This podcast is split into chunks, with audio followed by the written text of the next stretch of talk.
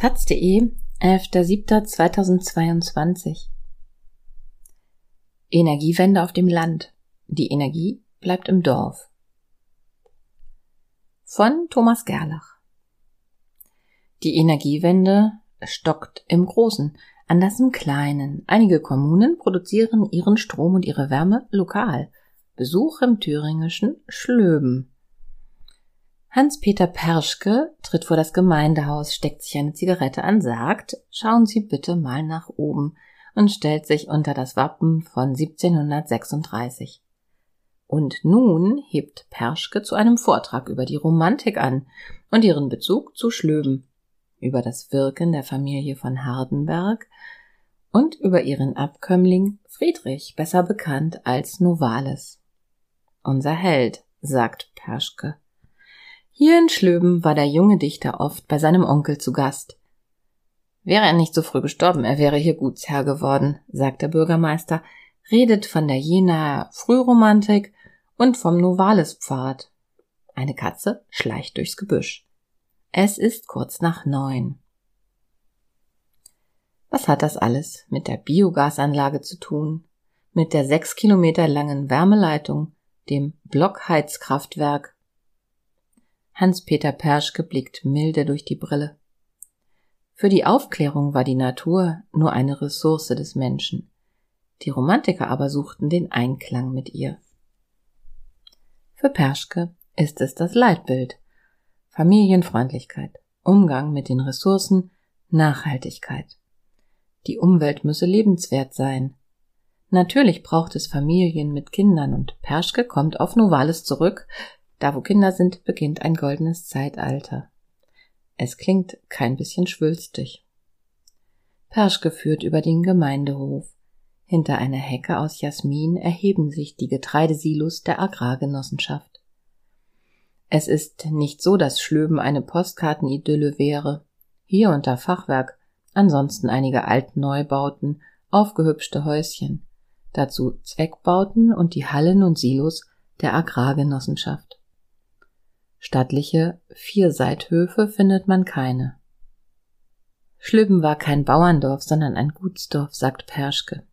Sein Mittelpunkt waren Rittergut und Schloss. Hier hatte der Gutsherr das Sagen, später die SED genossen, wie der Schuldirektor. Das Schloss muss weg, forderte der. Es kam weg. An seiner Stelle entstand ein Kulturhaus. Schlöben sollte ein sozialistisches Dorf werden und seit Juni 1990 hat Hans-Peter Perschke als Bürgermeister das Sagen. Jedenfalls hat er Ideen. 2012 wurde Schlöben zum Bioenergiedorf. Da wurde die Wärme für das Dorf schon mit Mist, Gülle, Silomais und Hackschnitzeln erzeugt. Da wo Kühe sind, kann man eine Biogasanlage betreiben, ließe sich mit Novalis sagen. Richtig genutzt, führt auch sie in eine goldene Zeit. Immer wieder wird Perschkes Rede vom Telefonklingeln unterbrochen. Meist sind es Gratulanten. Kürzlich wurde Perschke mit über 95 Prozent als Bürgermeister bestätigt. Sechs weitere Jahre wird der 67-jährige ehrenamtlicher Bürgermeister von Schlöben bleiben. Eben noch hat Hans-Peter Perschke über die blaue Blume der Romantik philosophiert. Jetzt hat er das Heizhaus geöffnet und beschreibt in das Brummen der Anlage hinein die Umwandlung von Biomasse in Strom und Wärme. Die Biogasanlage neben der Milchviehanlage im Nachbarort produziert nicht nur Methan, das in Strom umgewandelt wird. Das passiere woanders auch. In Schlöben wird auch die Abwärme genutzt. Dazu braucht es außer Biogasanlage und Blockheizkraftwerk eine Wärmeleitung durchs Dorf und für die Winter noch eine Hackschnitzelheizung, die mit Biomasse aus der Landschaftspflege und aus nahen Forsten kommt. Von hier aus schlängelt sich die nahe Wärmeleitung unter der Dorfstraße, geht von Haus zu Haus und garantiert einen stabilen Preis für Heizung und Warmwasser. Nichts davon ist spektakulär. Alles zusammen macht das Dorf energieautark. Ich bin ein Fetischist der Nachhaltigkeit, sagt Perschke. In seinem Gemeindehaus finden sich nur gebrauchte Möbel. Vor dem Gemeindehaus steht eine E-Ladesäule und auf dem Gemeindehof steht ein Bauwagen wo Gebrauchtes getauscht werden kann. Sein Meisterwerk ist die Energiegenossenschaft, die 2009 gegründet wurde und die seit zehn Jahren Wärme und Strom liefert. Den Strom verkauft die Genossenschaft zu einem fixen Preis. Von der Wärme profitiert jeder Grundstückseigentümer, der der Energiegenossenschaft beigetreten ist und Anteile von mindestens 2000 Euro erworben hat. Ein kritischer Moment erinnert sich Perschke. Die Vision begann, Geld zu kosten, doch der Bürgermeister hatte einen Joker. Schlöben hatte sich bei einem Bundesmodell für den Breitbandausbau Glasfaser bis in die Wohnung FTTH beworben und bekam eine Förderung von 90 Prozent. Zusammen mit dem Wärmenetz wurden Glasfaserrohre verlegt, was die Gesamtinvestition drückte, den Nutzen aber vergrößerte. Wenn du Glasfaser haben willst, dann mach doch gleich mit beim Wärmenetz, war ein leichtes Druckmittel, wie Perschke einräumt. Manches klingt ein wenig nach Zuckerbrot und Peitsche, nicht nach einem thüringischen Bullabü. Perschke ist kein Mitglied von Bündnis 90 Die Grünen, sondern war 20 Jahre lang SPD-Kreisvorsitzender und deren Fraktionsvorsitzender im Kreistag. Im vorigen Jahr zog er sich von den Ämtern zurück. Als streitbar und anerkannt beschrieb ihn damals die Ostthüringer Zeitung. Das Telefon klingelt. Manche Gratulation klingt heute besonders süß. Viele würden jetzt gern der Energiegenossenschaft beitreten. Wir nehmen momentan keinen auf, sagt ein Mann mit thüringischem Dialekt. Die Anlage ist ausgereizt. Volker Schmidtke, der auf einem Fahrrad herangerollt kam, ist hinzugetreten. Verglichen mit dem Bürgermeister ist Schmidtke ein Hühner, doch ein sanfter. Ist Perschke einer der beiden Vorstände der Genossenschaft, so ist Schmidtke, der bei der Jenaer Straßenbahn arbeitet, einer der beiden Aufsichtsräte. Demnächst ist Generalversammlung, 120 Mitglieder hat die Genossenschaft. Die Dinge laufen prima. Man sieht es in Schmidtkes Gesicht. Klar stehen die Leute auf der Matte, sagt Perschke. Doch wer nicht ans Wärmenetz angeschlossen ist, profitiere trotzdem. Die Grundschule, der Kindergarten und das Gemeindehaus werden mit der Wärme versorgt. Das spart Kosten und inzwischen bringe es die Genossenschaft auf einen Umsatz von 1,7 bis 1,8 Millionen Euro im Jahr und spüle Gewerbesteuern in die Gemeindekasse. Es klingt, als hätten sie hier das Perpetuum mobile erfunden. Seit Jahren schon reisen Delegationen nach Schlöben, in diesem Jahr hat sich das Interesse noch einmal deutlich erhöht. Seit dem russischen Angriff auf die Ukraine geht es nicht nur um ökologische Überzeugungen, es geht ums Geld. Der Krieg, der am 24. Februar begann, das Rätselraten um Gazprom-Lieferungen danach, schließlich die Gasalarmstufe, die Robert Habeck am 23. Juni ausgerufen hat. Was die Wärmeversorgung betrifft, ist Schlöben gefeit. In Sichtweite der Hackschnitzelhaufen hat Perschke eine Art Schiffscontainer geöffnet. Lärm und Hitze schlagen heraus. Das Blockheizkraftwerk. Es erinnert an eine Höllenmaschine, aber eine domestizierte. Von der Biogasanlage führt eine Gasleitung hierher. Das Gas treibt die beiden Sechszylindermotoren an. Generatoren erzeugen den Strom, der ins Netz fließt. Die Wärme aber bleibt im Dorf. Strom für 7000 Leute, sagt Schmidtke. In der Gemeinde Schlöben selbst leben mittlerweile 917 Menschen. 1990 waren es gut 600. Musste ihn Hans-Peter Perschke lange überzeugen, der Genossenschaft beizutreten? Keinen Augenblick, sagt Volker Schmidtke. Ihm habe ein Blick auf die Preiskalkulation genügt. Vorher hatte er einen Flüssiggastank neben dem Haus. Die Preise stiegen von Jahr zu Jahr, und wenn man auch noch der Umwelt etwas Gutes tun kann, Schmidtke strahlt eine geradezu robuste Zufriedenheit aus. Und noch etwas. Das Projekt habe zu einem größeren Zusammenhalt geführt, sagt Schmidtke. Als Aufsichtsrat habe er schon selbst Wärmezähler abgelesen. Wir hängen förmlich an einer Leitung, sagt Perschke. Auch die Akzeptanz für die Landwirtschaft ist gestiegen. Wichtig, wenn es mal lärmt, staubt oder stinkt. Was aus der Ferne wirkt wie ein Treckerstellplatz mit Vordach, entpuppt sich als Getreidetrocknung. Betriebswirtschaftlich ist sie ein Glücksfall, denn die überschüssige Wärme im Sommer strömt durch Schlitze in den Stahlböden nach oben, wo bald Berge von Weizen und Gerste getrocknet werden. Lukrativ für die Agrargenossenschaft. Anderswo geschieht das mit Öl. Das hat uns schon gut Geld in die Kasse gespült, freut sich Schmidtke. Perschke sagt nüchtern, wir haben eine Wertschöpfungskette losgetreten, wie wir sie nicht vermutet hätten. Geld, das früher mit der Heizrechnung verschwand, bleibt nun im Dorf.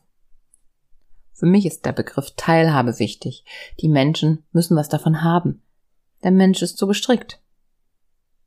Außerdem sind Jobs entstanden. Die Agrargenossenschaft, die die Wartung aller Anlagen übernommen hat, hat eine Abteilung Elektrobau mit fünf Angestellten aufgebaut. Da schießt plötzlich ein blitzsauberer E-Golf über den Hof und hält vor den Energiemanagern im Ehrenamt. Der Mann, der aussteigt, ist Matthias Klippel, Jahrgang 1968, Chef des Agrarunternehmens und Co-Vorstand der Energiegenossenschaft. Ohne Klippel, ein kräftiger Typ mit dichtem, struppigem Haar, wäre das alles hier nur ein Traum geblieben. Die Erklärung findet sich im Nachbarort. So schnell wie Klippel ankam, so schnell fährt er weiter zur Biogasanlage. Mit einer Staubfahne am Heck düst er zur Milchviehanlage Mennewitz, wo 500 Milchkühe in einem offenen Stall zufrieden im Stroh liegen und wiederkäuen. Alles habe mit der äußerst schlechten Performance der Milchpreise angefangen, beginnt Klüppel. Mit Milch Geld zu verdienen werde immer schwieriger. Da muss sich ein Landwirt nach weiteren Einnahmen umschauen, insbesondere wenn jener in direkter Nachbarschaft mit gut bezahlten Jobs winkt. Ein Bauer, wenn er gut ist, kann Stoff- und Energiekreisläufe schließen, sagt Klippel. Im ersten Kreislauf floss Bios, Biosprit. Man habe den eigenen Raps gepresst und so 300.000 Liter Biodiesel im Jahr produziert. Die Hälfte ging in die eigenen Trecker, die andere Hälfte an Spediteure. Der Rapskuchen, die Rückstände der Pressung, wurde verfüttert. Ein perfekter Kreislauf. Bis die Bundesregierung die steuerliche Vergünstigung auf Biodiesel aufhob. Beim zweiten Anlauf dachte Klippel an eine Biogasanlage, um den anfallenden Mist und die Gülle zu verwerten. Heizwärme war kein Thema. Eine Milchviehanlage außerhalb des Dorfes brauche kaum Wärme. Könne die Anlage nicht etwas größer werden, um Schlöbel mit Wärme zu versorgen, habe Perschke gefragt. Der Rest ist inzwischen Dorfgeschichte. Dabei hätte Klippel das alles nicht mitmachen müssen. Doch die Gemeinde Schlöben habe über die Jahre allen Bauvorhaben zugestimmt, erzählt er. Heutzutage alles andere als selbstverständlich. Da kann man das ja auch ein Stück zurückgeben. Und so steht hinter den Kuhstellen eine Biogasanlage für 800 Kilowatt und nicht nur für 350 Kilowatt. Neben Gülle und Mist wird sie auch mit Mais-Silage beschickt. Silage eher zweiter Güte, wie Klippel betont, außerdem verbunden mit der Auflage, dass sein Unternehmen das gut 2100 Hektar Ackerland und 470 Hektar Grünland bewirtschaftet, nicht mehr Mais anbaut als zuvor. Die ökonomische Verflechtung ist intensiv. Die Biogasanlage gehört der Energiegenossenschaft, betrieben wird sie aber von Klippels Unternehmen, das an die Genossenschaft Gülle, Mist und Mais verkauft, die Gärrückstände als Dünger erwirbt, dazu Wärme und Strom. Klippels Leute kümmern sich um den Betrieb und die Wartung von Blockheizkraftwerk und Hackschnitzelheizung und erledigen die Abrechnung der Heizkosten. Was hier so einträchtig ineinander greift, spart aber vor allem Öl und Gas. 12 bis 14 große Tanklaster mit Heizöl pro Jahr. Klippel hat das mal ausgerechnet. Ich habe jedenfalls meinen Teil zur Energiewende schon beigetragen. Das habe Klippel auch den jungen Frauen von Fridays for Future gesagt, die ihn hier mal besuchten. Sie haben genickt. Hans-Peter Perschke ist am Abend wieder da, wo er am Morgen stand, in der Nähe des Wappens. Man könnte meinen, sie trügen den Visionär hier auf Händen. So einfach war, war es nicht, sagt er. Es gab ein Anfang, es gab Anfeindungen. Jetzt gründet der Perschke noch eine Bioenergieanlage und füllt sich die Taschen. So habe eine Schmähung geklungen. Es kursierte auch Handfesteres. Inzwischen gratulieren selbst die artig, die gar nicht wählen waren, amüsiert sich Perschke. Vor zwei Jahren haben sie ihn hier zum Ehrenbürger ernannt. Eine seltene Art der Huldigung für eine Gemeinde mit sechs Dörfern zumal für einen Zugereisten, der aus dem brandenburgischen Oderbruch stammt. 1985 studierte Perschke in Moskau. Er lebte im März den Machtwechsel auf Gorbatschow, marschierte am 1. Mai am jugendlichen Kremlherrn vorbei und wollte die Perestroika in die DDR tragen, konkret nach Schlöben, wo Perschke bald darauf seine erste Lehrerstelle erhielt. Das ging schief. Nach dem ersten Schuljahr wurde er in ein Spezialkinderheim abgeschoben eine bedrückende Zeit. Ein Versuch, bereits 1989 zur Kommunalwahl anzutreten, scheiterte. 1990 gründete er die Wählergemeinschaft Schlöben. Perschke wurde Bürgermeister und ließ das Leitbild einer kinderfreundlichen und ökologischen Ausrichtung verankern. Und jetzt rauscht sanft das Blockheizkraftwerk in der Nähe. Es ist der Herzschlag des Bioenergiedorfs. Die 120 Genossenschaftsmitglieder zahlen 6 Cent pro Kilowattstunde, dazu eine Grundgebühr von 25 Euro im Monat, macht auf Heizöl umgerechnet etwa 60 Cent pro Liter. Unschlagbar. Die Erfahrung ist, es ist gut gegangen, sagt Perschke. Eine der intensivsten Zeiten in seinem Leben war es sowieso. Die Abendsonne taucht Schlöben in goldenes Licht. In der Ferne glänzen die Kuppeln der Biogasanlage und an den Feldreinen stehen Kornblumen in zartem Blau.